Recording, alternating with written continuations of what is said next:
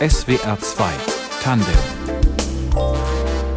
Heute mit Bernd Lechler. Hallo.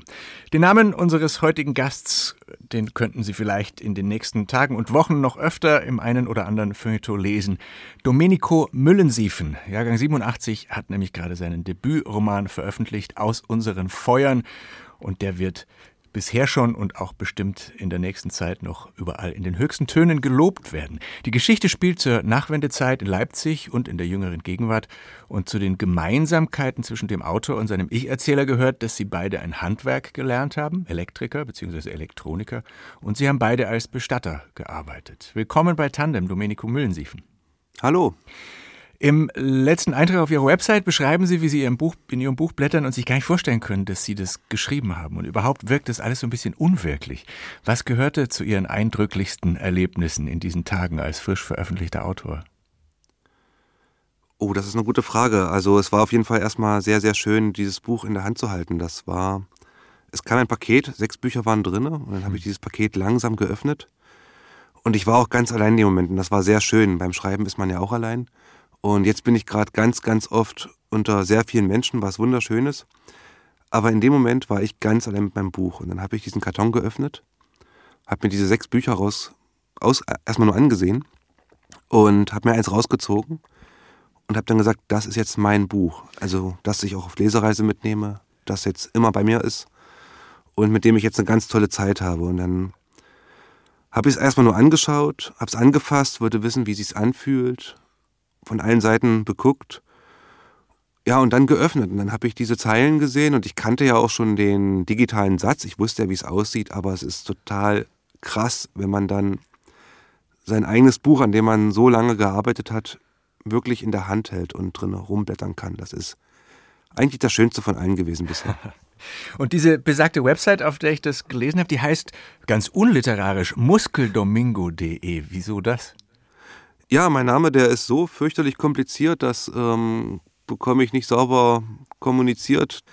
Und Muskeldomingo ist schön bekloppt, aber auch super einfach zu merken und lustig und ähm, hat einen gewissen Klang und das, das mochte ich einfach. Ja, stimmt. Ich habe es auch seither nicht vergessen. Es wird viel gezündelt in dieser Geschichte, es fliegt auch mal was Größeres in die Luft, aber mit den Feuern im Titel meinen Sie wahrscheinlich noch was anderes, oder? Es geht um das Feuer der Jugend und um diese Explosivität, die man in sich trägt. Alles muss raus, man will leben, man will was erleben, man will ganz viel gleichzeitig, man will die Welt umstürzen, man, man möchte alles machen und daraus, ja, und aus diesen Feuern heraus ähm, begründet sich diese Jugend und auch diese Jugend meiner drei Charaktere. Ich habe schon erwähnt, es, gibt einige Bezüge im Roman äh, der Figuren zu ihrer eigenen Biografie. Inwiefern ging es Ihnen darum, von Ihrem Leben zu erzählen? Es ging mir gar nicht mal um mein Leben. Es ging eigentlich darum, um das Leben meiner Kollegen, meiner Freunde, meiner Familie zu erzählen. Ich wollte eigentlich das Leben von ganz normalen Menschen erzählen, die diese Gesellschaft jeden Tag neu aufbauen, renovieren und auch abreißen. Man kann eigentlich sagen, es geht über eine ganze Generation wahrscheinlich. Ne? Was, was wollten Sie über die vor allem erzählen, was vielleicht auch in der allgemeinen Wahrnehmung oder Geschichtsschreibung fehlt oder zu kurz kommt? Ich habe mich ganz oft als vergessene Generation gefühlt. Es gab immer diese Leute, die den Mauerfall miterlebt haben und auch die westdeutsche ähm, Zeit erlebt haben. Und dann gab es irgendwann diese Millennials. Ich habe mich da immer irgendwo dazwischen gesehen. Ich dachte mir, ja, Moment mal, unsere Generation gab es ja auch. Also es gab ja auch diese Leute, die in den 80ern geboren sind, nach den Babyboomern und vor der heutigen Generation. Und diese Generation war eigenartig. Also im Osten aufzuwachsen in den 90ern war komisch. Die Eltern sind im Osten groß geworden, in der DDR, wurden davon medial und natürlich ähm, soziologisch und in allerlei Hinsicht geprägt und haben diese Werte, ob sie es wollten oder nicht, auch irgendwo an ihre Kinder weitergegeben. Mhm. Und im Fernsehen lief auf MTV schrilles amerikanisches Musikfernsehen, was so ganz und gar nicht zu dieser Gegenwart passte, in der ich damals gelebt habe. Und das wollte ich zeigen. Es gibt dort eine Generation, die ist doppelt sozialisiert worden. Einmal vom Fernseher und von der Medienwelt und einmal von dem Zuhause. Und diese beiden Welten hatten miteinander nichts zu tun. Und haben Sie sich dann eines Tages sozusagen gezielt hingesetzt und einen Roman angefangen oder wie hat dieses Projekt äh, seinen Anfang genommen? Ich hatte eine Figur sitzend in einem leeren Raum. Die hat erstmal nur an der Wand gesessen. Diese Szene taucht auch hier in dem Buch gar nicht mehr auf. Und die Figur hat geraucht. Also das Rauchen war von Anfang an klar, dass es mit drin ist. Und ja, die Figur war in einem leeren Raum und ich dachte mir, hier endet gerade was. Und wo was endet, beginnt was Neues. Und habe diese Figur und die Zigarette aufrauchen lassen, habe sie aufstehen lassen und aus dem Raum rausgehen lassen und dachte mir, okay, das sind jetzt so Büroräume oder so Verwaltungsräume. Und dann geht die Figur da durch, öffnet die Tür zu einer Halle und dann dachte ich mir, der steht in einem leeren Schlachthof. Und dann wollte ich die Geschichte von einem Schlachthof erzählen, der insolvent geht. Und dann sind ganz viele andere Figuren aufgetaucht, auch der Bestatter und ähm, jemand, der in Amerika wollte. Und dann habe ich irgendwann gemerkt, ja, der Schlachthof ist toll, aber der Bestatter, der ist eigentlich viel interessanter, weil der taucht bei allen auf. Also ich hatte den ähm, immer mal wieder überall platziert. Der hatte eigentlich die ganze Geschichte zusammengehalten. Und dann merkte ich, der ist der eigentliche Erzähler. Und dann habe ich neu angefangen. Und das war aber in einer Lebenssituation, in der Sie jetzt nicht hauptberuflich Literat waren, sondern? Na, ich war damals Student am Deutschen Literaturinstitut. Das war, also ich habe eigentlich ähm, ja mehrere Abschnitte gehabt. Ich habe ähm, erst eine Ausbildung gemacht zum Systemelektroniker, habe ein paar Jahre in dem Beruf gearbeitet, wurde dann Student am Literaturinstitut und habe währenddessen als Bestatter gearbeitet und nach dem Studium musste ich von irgendwas leben, vom Schreiben leben fällt schwer, vor allem wenn man noch kein Buch draußen hat ähm, und völlig unbekannt ist. Und bin wieder in meinen alten Beruf rein. Und damals, ähm, das war noch in der Studienzeit, als ich die ersten Versuche mit diesem Text angefangen habe, wo ich ähm, ja, Schriftsteller war, Bestatter, Student und vorher auch schon mal eine komplette Handwerkerkarriere durchlaufen hatte. Und äh, wie haben Sie reingefunden? Ich meine, der Stoff und die Handlung und die, die, die Ideen dafür, das ist der eine Teil. Ähm, das andere ist die Sprache, der Stil, die ja auch so einen Roman ausmachen. Wie leicht oder schwer fiel es Ihnen, Ihren Sound zu finden? Ich habe da ganz viel experimentiert. Ich hatte verschiedene Erzählperspektiven, ich hatte auktoriale Erzähler, ich hatte Ich-Erzähler, ich hatte im Präsens geschrieben, im Präteritum. Und irgendwann habe ich gemerkt, ich brauche so einen schnottrigen ich-Erzähler, der einfach so spricht, wie die Leute um mich herum auch und wie ich auch ganz oft spreche, wenn ich bei diesen Leuten bin. Und das fiel dann sehr leicht, weil es total vertraut ist, von Kindheit an diese Sprache zu sprechen aus dem Arbeitermilieu. Und die anderen Versuche herum, die waren aber gut, weil ich dann gemerkt habe, was ich besser kann. Also ich, ich bin der Meinung, ich kann auch ganz gut ähm, im Präsens, im auktorialen Erzählton schreiben. Aber ich kann noch besser im Präteritum mit einem Ich-Erzähler schreiben, der aus der Arbeiterschicht kommt. Und man muss in der Tat sagen, die Dialoge funktionieren toll. Ähm, ich zitiere nochmal aus Ihrem Blog, da schrieben Sie, nachdem Sie einen Verlag für Ihr Buch gefunden hatten, und jetzt heißt es Schreiben, Schreiben, Schreiben und dazwischen will ich nichts, aber überhaupt gar nichts mit Literatur zu tun haben. Was meinten Sie damit? Ich habe in der Zeit relativ wenig gelesen und vor allem war ich nicht auf irgendwelchen Lesungen, was sowieso durch Corona ja ähm, fast gar nicht möglich war. Ich habe nicht geschaut, was andere machen. Ich habe wenige Literatursendungen gehört. Ich höre dann immer eine im Deutschlandfunk, wenn ich von der Arbeit nach Hause fahre. Und habe mich auch mit äh, meinen bekannten Schriftstellern, die ich so kenne, ganz, ganz wenig ausgetauscht. Ich wollte einfach für mich sein, isoliert, alleine arbeiten können und hatte dann noch zwei sehr wichtige Freunde ins Vertrauen gezogen, mit denen ich die Texte besprochen hatte. Und beide keine Schriftsteller. Das war mir ganz, ganz wichtig wenn Sie mit eigenen Schriftstellern kommen oder mit, mit äh, Freunden, die Schriftsteller sind, dann versuchen die im schlimmsten Fall ihren eigenen Text in ihren Text hineinzuschreiben. Und das ist eine Katastrophe. Und deswegen brauchen Sie Leute, die zwar Literatur kennen, die sich auch auskennen mit Psychologie von Personen, die aber keine eigene Projekte, keine eigene Projektarbeit gerade am Laufen haben, die sie versuchen, bei ihnen hineinzudrücken. Wie wichtig war Ihr Verleger? Sehr wichtig sehr, sehr wichtig. Also, der hat mir nochmal meinen Text ganz anders gezeigt und das mit drei Sätzen.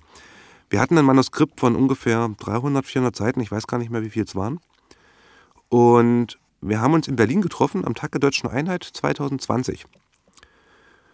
In so einem Café, ich glaube, das war in Kreuzberg, weiß es aber nicht genau, ich kenne mich da nicht so aus in Berlin.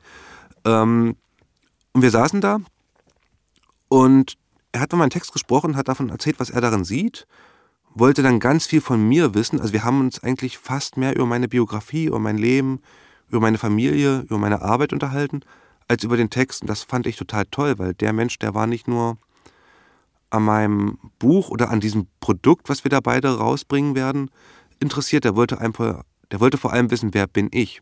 Mhm. Und dann hatte er irgendwann so in zwei, drei Nebensätzen gesagt, was man noch ändern könnte. Man könnte das ein bisschen umstrukturieren, vielleicht hier eine Figur rausstreichen und die Frauenfiguren ein bisschen stärken und vor allem früher auftauchen lassen. Und dann war ich im Zug zurück nach Magdeburg gefahren zu meiner Familie und habe darüber nachgedacht und dachte mir, krass, das waren drei Sätze und die waren gar nicht so lang. Also er hat das so ganz nebenbei eigentlich nur erwähnt, aber diese drei Sätze haben die ganzen Probleme benannt, die ich an der alten Version damals hatte, ohne es genau zu wissen. Und dann hatte ich eigentlich genug zu tun. Also ich, ich konnte dann sofort loslegen mit diesem Input. Und das ist ein Talent, was Gunnar Zünniburg da hat, das habe ich selten gesehen, dass man Texte so präzise analysieren kann mit so wenigen Worten.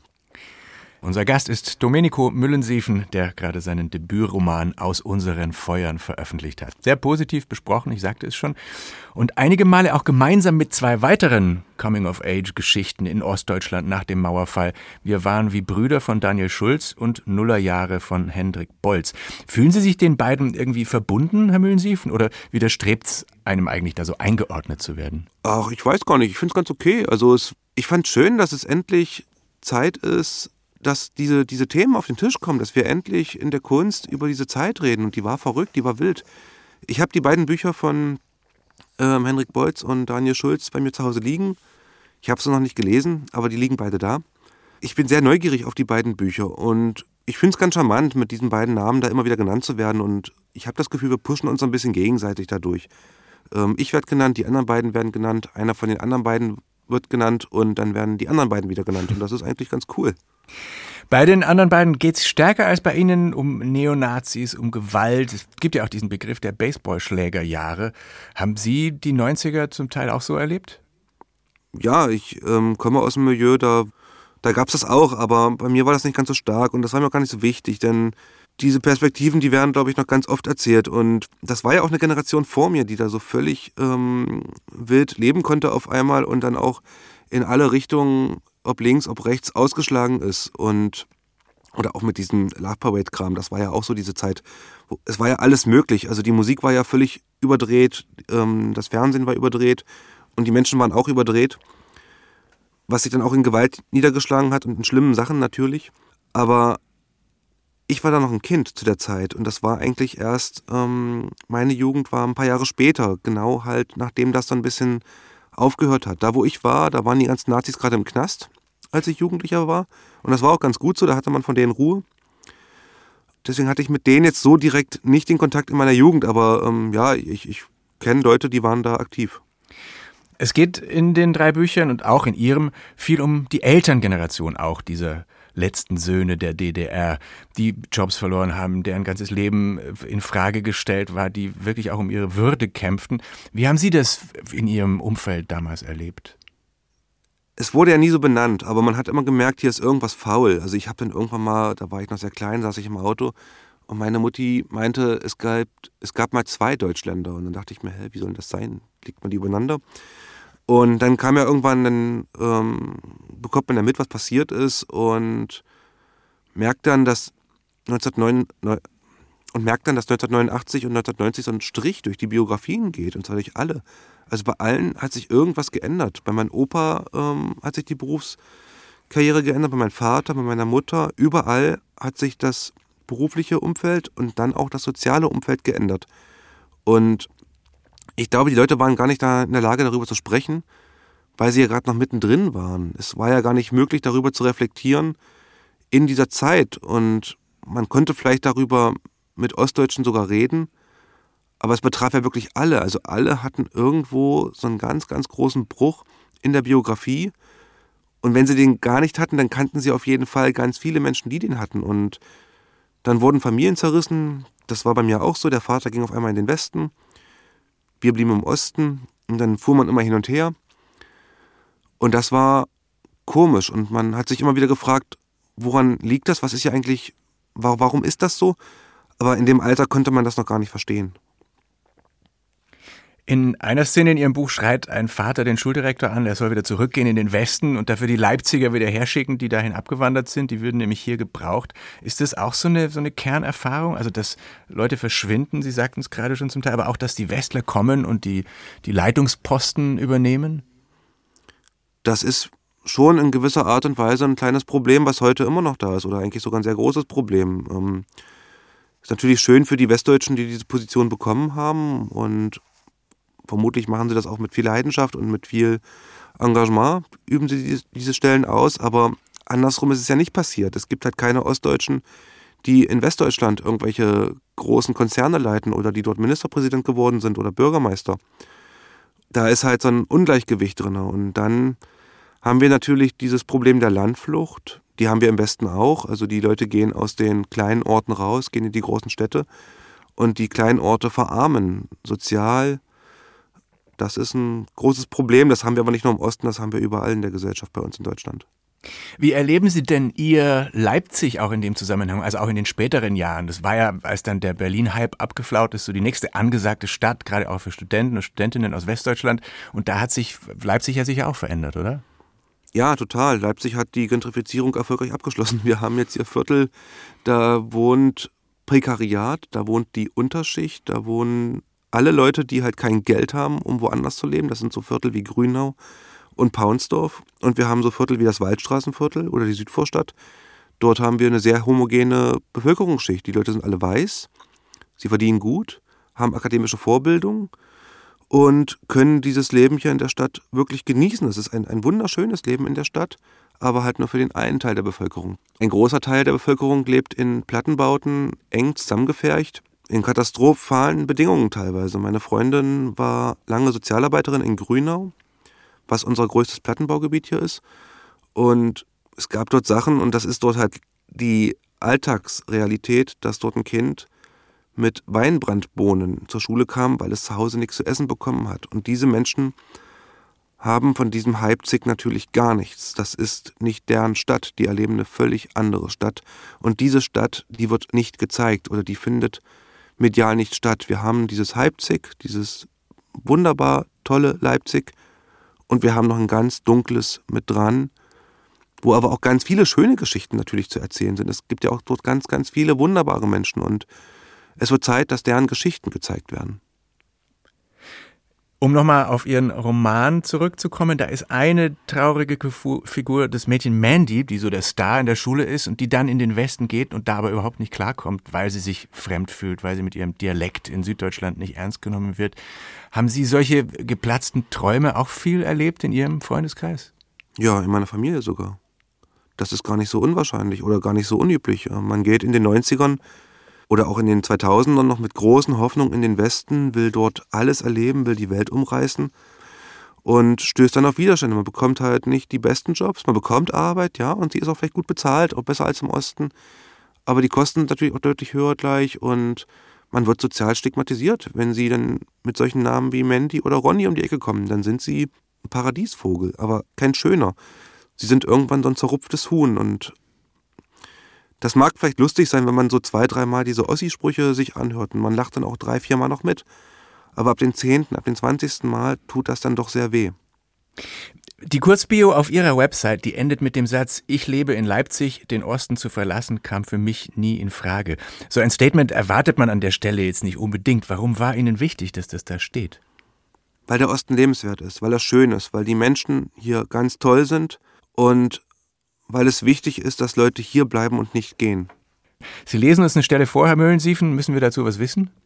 Ein, zwei Worte vielleicht. Ähm, Heiko, der, der Erzähler, geht in die Ausbildung, wird Elektriker und fährt mit seinen beiden Kollegen Mike und Mike herum. Und die sind jetzt zum allerersten Mal in der Baustelle, wollen in einen Kollektor gehen, wollen in einen Kollektor gehen. Das sind so lange Gänge unterhalb von Plattenbauten, wo so Rohre und Kabel installiert werden. Und dort sollen die arbeiten. Die beiden gingen in den Kollektor, besahen in aller Ruhe den Gang und rauchten. Mike machte ein paar Mal Miau und fing an zu lachen. Währenddessen musste ich Kabel, Bohrmaschinen, Werkzeugkoffer, Materialkisten, Kabelrohre und sonst was in den Kollektorgang schleppen. Immer an der stinkenden Katze vorbei. Ich konnte gar nicht verstehen, warum die die ganze Zeit über Borchert geschimpft hatten, die waren genauso. Alles schön den Lehrling schleppen lassen.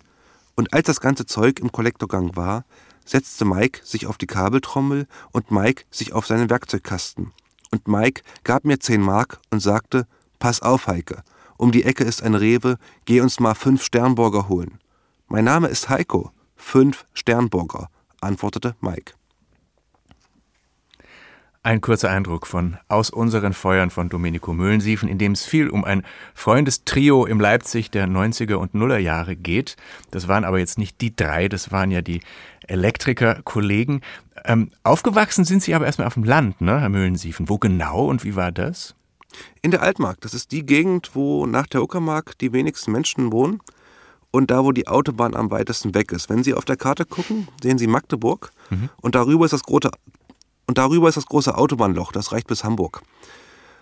Da ist die Altmark. Ähm, die Westdeutschen kennen das Wendland, das liegt direkt daneben. Das ist eine sehr, sehr flache Landschaft, Sandboden und Kieferwäldern, Sandböden und Kieferwälder prägen so die Landschaft. Ähm, es sind sehr kleine Orte, man hat immer so einen kleinen Vorgarten vorm Haus und dann kommt ein kleines Häuschen. Und es ist ein sehr ruhiges Leben. Als Kind ist es wunderschön. Man kann da ja, Butzen im Wald bauen, man kann Fahrrad fahren, man kann ganz viel Spaß haben. Als Jugendlicher wird das dann sehr schnell sehr deprimierend, weil die ja, Möglichkeiten dort sehr, sehr eingeschränkt sind. Und dann bin ich zur Ausbildung nach Magdeburg gelaufen. Genau, mit, mit, mit 16 gegangen. gegangen. Ja. Ja. Mit 16 schon, ähm, um eben diese Lehre als Systemelektroniker zu machen.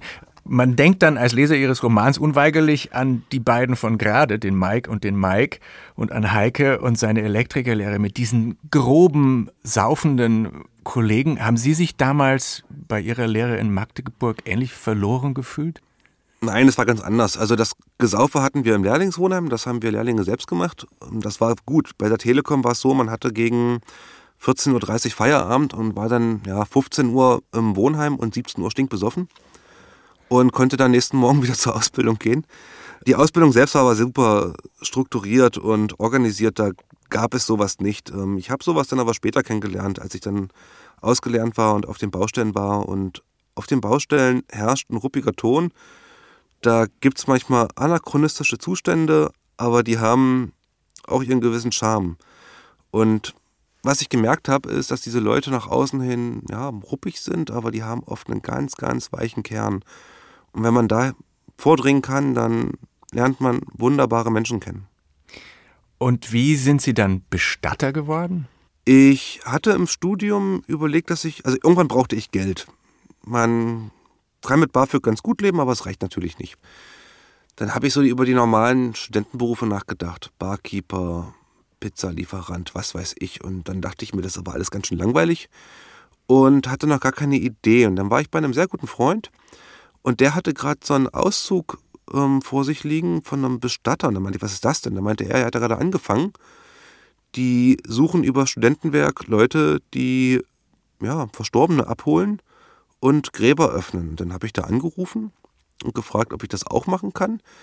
Und der meinte, ja, komm mal rum. Und dann war ich bei ihm und dann hat er gefragt, ob ich schon mal einen Toten gesehen habe. Und dann meinte ich, ja, habe ich. Und dann hat er die Kühlkammer geöffnet, wir haben uns eine Leiche angeguckt und dann haben wir probiert, ob ich für den Beruf geeignet bin. Das ist eigentlich, ähm, das war ein sehr, sehr merkwürdiges Vorstellungsgespräch, aber eigentlich auch sehr, sehr zweckmäßig, weil man weiß dann direkt, ähm, man kann das machen oder man kann es nicht machen. Und ich habe das natürlich immer so ein bisschen gemacht und darauf geschielt, ob man darüber schreiben kann. Das ist ja auch ein sehr, sehr ungewöhnlicher Beruf. Und das ähm, haben sie dann auch getan. Ne? Also wir verdanken dem einige recht drastische Szenen aus dem Bestattungsinstitut äh, im Roman, wie man eine Leiche für die Beerdigung vorbereitet, was da alles aufgefüllt und zugenäht wird. Und das haben Sie damals aber alles so gepackt einfach. Das war nicht immer leicht. Ich war dann auch froh, als ich damit aufgehört habe. Das ist ein Beruf, den kann man drei, vier, fünf Jahre machen. Wenn man das länger macht oder länger machen möchte, dann sollte man sich unbedingt professionelle psychologische Hilfe suchen, weil sie kommen natürlich in Situationen, die sind ganz, ganz schrecklich. Ähm, vor allem, wenn der Tod unverhofft hereingekommen ist, dann müssen sie damit leben, was sie da vorfinden. Und für fünf Jahre war es okay und ich glaube, ich habe da auch keine allzu großen Probleme mit inzwischen. Aber länger hätte ich das, glaube ich, nicht machen wollen. Und heute arbeiten Sie wieder in Ihrem erlernten Beruf als Systemelektroniker. Was bedeutet Ihnen denn dieses, dieses normal Berufstätigsein, was ordentlichem sozusagen, als im Verhältnis zum Schreiben? Ne? Man kommt mit ganz anderen Themen in Kontakt. Wenn Sie mit Schriftstellern rumhängen, dann geht es darum, ja, ich, ich, ich schreibe gerade nicht oder ich schreibe gerade das und ich möchte darüber schreiben und bla bla. Alles super interessant, aber relativ einseitig. Wenn Sie auf Baustellen rumhängen, dann haben sie das volle Leben, dann haben sie die ganzen Probleme, die die Menschen haben, auf dem Tableau und die kriegen sie immer wieder präsentiert. Und sie brauchen eigentlich nur noch zuhören. Und dann finden sie Themen, die finden sie nicht ähm, irgendwo am Schreibtisch, die können sie sich gar nicht ausdenken. Sie brauchen nur zuhören und finden wirklich Menschen, Charaktere. Und das ist eigentlich das Wichtigste, dass wenn sie schreiben wollen, dass sie Charaktere haben. Lesen Sie die Kritiken eigentlich? Ja, natürlich. Also, ich habe schnell gemerkt, ähm, Kommentare sollte man nicht lesen. Also, da sind viele gute Kommentare bei, aber. Achso, im Netz, manche, wenn irgendwas kommt. Ja, im Netz sind. Also, mhm. manche, viele Kritiken sind ja auch online. Aber ja, klar, wenn ich mitkriege, da ist eine Kritik, dann gehe ich sofort in den Zeitungsladen und hole mir die. Das ist ja auch. Ähm, das ist ja eigentlich auch nicht normal, dass man da in so einer großen Tageszeitung besprochen wird. Wer hat das denn? Das ist ja wirklich total abgefahren und, und schön. Ähm, jetzt habe ich zu Hause einen riesen Stapel Zeitungen, den ich immer wieder mal durchschaue und das ist wirklich schön. Wie hat es angefangen mit dem Schreiben? Also Sie sind, Sie kamen vom Bauernhof, Sie haben dann eine Lehre gemacht, da ist es nicht das nächstliegende. Ich hatte irgendwann mal einen Job, da musste ich nicht arbeiten. Ich saß wirklich nur von so einem Computer und wir hatten nichts zu tun. Und da habe ich meine, wir waren so vier, fünf Leute an so einer komischen Hotline und wir hatten wirklich nichts zu tun. Das war schrecklich, weil der Tag ging nicht um. Und da hatte ich Kollegen dort sitzen, die haben gelesen, so Perry Woden und so ein Zeug. Und andere waren in irgendwelchen Foren aktiv und ich habe dann einfach mal so eine Word-Datei geöffnet und habe dann einfach mal geschrieben. Und dann habe ich so 30, 40 Seiten Quatsch produziert. Das innerhalb von einer Woche, was, was enorm ist. Und es hat mir Spaß gemacht. Und dann habe ich das abends weitergemacht, wenn ich dann zu Hause war. Und auch als ich dann wieder einen richtigen Job hatte, wo ich was tun durfte. Und habe das immer, immer wieder gemacht. Das wurde halt so eine, ja, so ein erster Hobby und dann eine ganz große Leidenschaft. Und hatten Sie äh, das Gefühl, das ist, das taugt richtig was?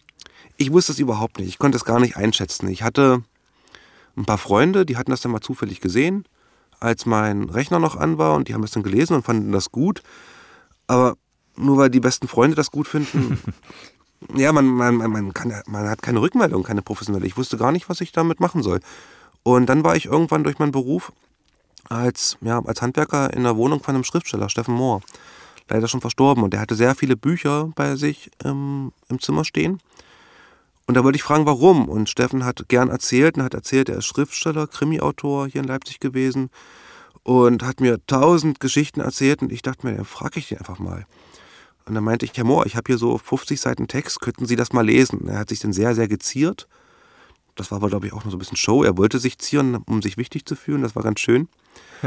und hat sich dann bereit erklärt, meinen Text zu lesen. Dann habe ich zwei, drei Tage später einen Brief im Briefkasten gehabt, wo drin stand, Sie haben Sprache und Sie sind ein ungeschliffener Diamant. Also der hat in Superlativen gesprochen, das war der Wahnsinn.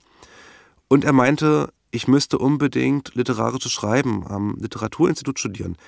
Ich kannte das nicht und habe mich dann so grob belesen und habe mich dann beworben, wurde direkt zu den Gesprächen eingeladen und dort wieder aussortiert, nachdem ich dann gefragt habe, was mich dort eigentlich erwartet. Und dann, ein Jahr später, habe ich mich wieder beworben, saß dort wieder in dieser, ähm, ja, in diesem Komitee, was denn darüber entscheidet, ob man da studieren darf oder nicht. Und meinte, ey Leute, vom Jahr war ich schon mal hier, ich habe hier wirklich Bock drauf. Ich weiß immer noch nicht, was mich erwartet, aber ich will das probieren. Dann wurde ich gefragt, ob ich wirklich bereit bin, hier meinen Job zu kündigen und wie ich denn das Ganze finanzieren will. Dann meinte ich, naja, wenn ich das finanzieren muss, dann gehe ich halt irgendwo arbeiten, irgendwas wird sich immer finden. Und ja, ich bin bereit, meinen Job zu kündigen und das, das mache ich. Ich will das hier unbedingt studieren. Dann wollten die wissen, was ich mache, wenn ich ein Sonett schreiben soll. Und ich, ich wusste nicht, was das ist. Dann meinte ich, ich probier's. Und ich, ich probiere es dann einfach und dann muss ich gucken, ob es klappt. Also dafür ist es ja auch da, einfach um Sachen zu probieren. Und das habe ich dann gemacht. Also ein Sonett musste ich zum Glück nicht schreiben, aber ganz viele andere Sachen durfte ich da in dem Studium probieren. Mann, das klingt, als, als äh, wären die Ihnen erstmal ein bisschen hochnäsig begegnet. Wie war das dann überhaupt äh, dort für Sie jetzt auch als Nicht-Abiturient zum Beispiel? Waren Sie die Ausnahme? Es gab noch zwei, drei andere. Es gab noch ähm, Christian Hoffmann, auch aus Magdeburg sogar. Der hatte auch kein Abi und der wollte das auch so unbedingt wie ich. Und dann gab es damals noch Jens Eisel, der hatte auch so eine, ja, eher Arbeitergeschichte hinter sich. Wir waren aber wenige. Also die meisten hatten akademische Vorbildung, haben schon ein paar andere Sachen studiert und man war dort wirklich so ein, ja, um es nochmal zu sagen, ein Paradiesvogel. Aber dort im positiven Sinne auch.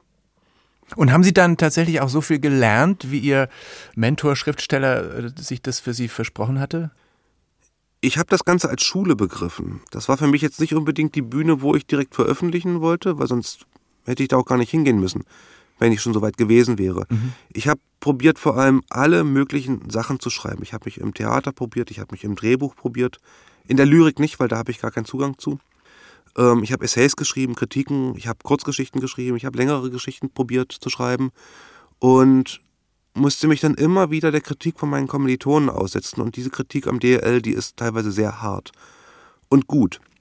Und das war eigentlich toll, weil wenn man das dann so angeht und dann auch dranbleibt, dann hat man irgendwann die Möglichkeit, dass man seinen eigenen Ton findet und dass man weiß, was man eigentlich schreiben kann, was man nicht schreiben kann und was man eigentlich auch schreiben will.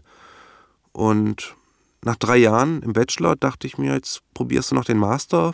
Da geht es dann darum, ein größeres Werk zu schreiben, am besten einen, einen ganzen Roman sogar. Und habe das auch gemacht und dann war ich ja, fünf Jahre an diesem Institut und ja, ich war viel, ich war erwachsen geworden in der Zeit. Also ich bin mit 23 da rein, mit 28 da raus und ähm, wusste danach, was ich will. Und jetzt darf sich das Literaturinstitut mit Ihnen schmücken. Und Ihrem Blog entnehme ich, dass, dass Sie schon Ideen auch für den nächsten Roman haben, dass der nicht in Leipzig, sondern auf dem Dorf spielen wird. Wissen Sie schon, worum es ungefähr gehen könnte? Das weiß ich. Ich möchte die Geschichte, ähm, die verrate ich jetzt nicht, aber ich möchte, ich möchte eine wunderschöne Geschichte erzählen oder eine vielleicht auch traurige und harte Geschichte. Die wird auf dem Dorf spielen und zwar ähm, da, wo ich herkomme. Und zwar in dem Ort Betzendorf. Das ist ein ganz kleiner Ort in der Altmark der literarisch natürlich nirgendwo vorkommt und deswegen, allein deswegen muss der Roman da spielen. Und werden Sie trotzdem bei Ihrem Beruf und in der Firma bleiben? Solange wie es geht, ja. Aber jetzt erstmal viel Erfolg mit dem ersten Buch. Aus unseren Feuern. Ich glaube, man hat gemerkt, ich kann es sehr empfehlen. Und danke Ihnen, dass Sie in der Sendung waren. Danke, ich danke, dass ich bei Ihnen in der Sendung sein durfte. Vielen Dank. SWR 2 Tandem mit Domenico Müllensiefen, Redaktion Fabian Elsässer. Ich bin Bernd Lechler. Tschüss.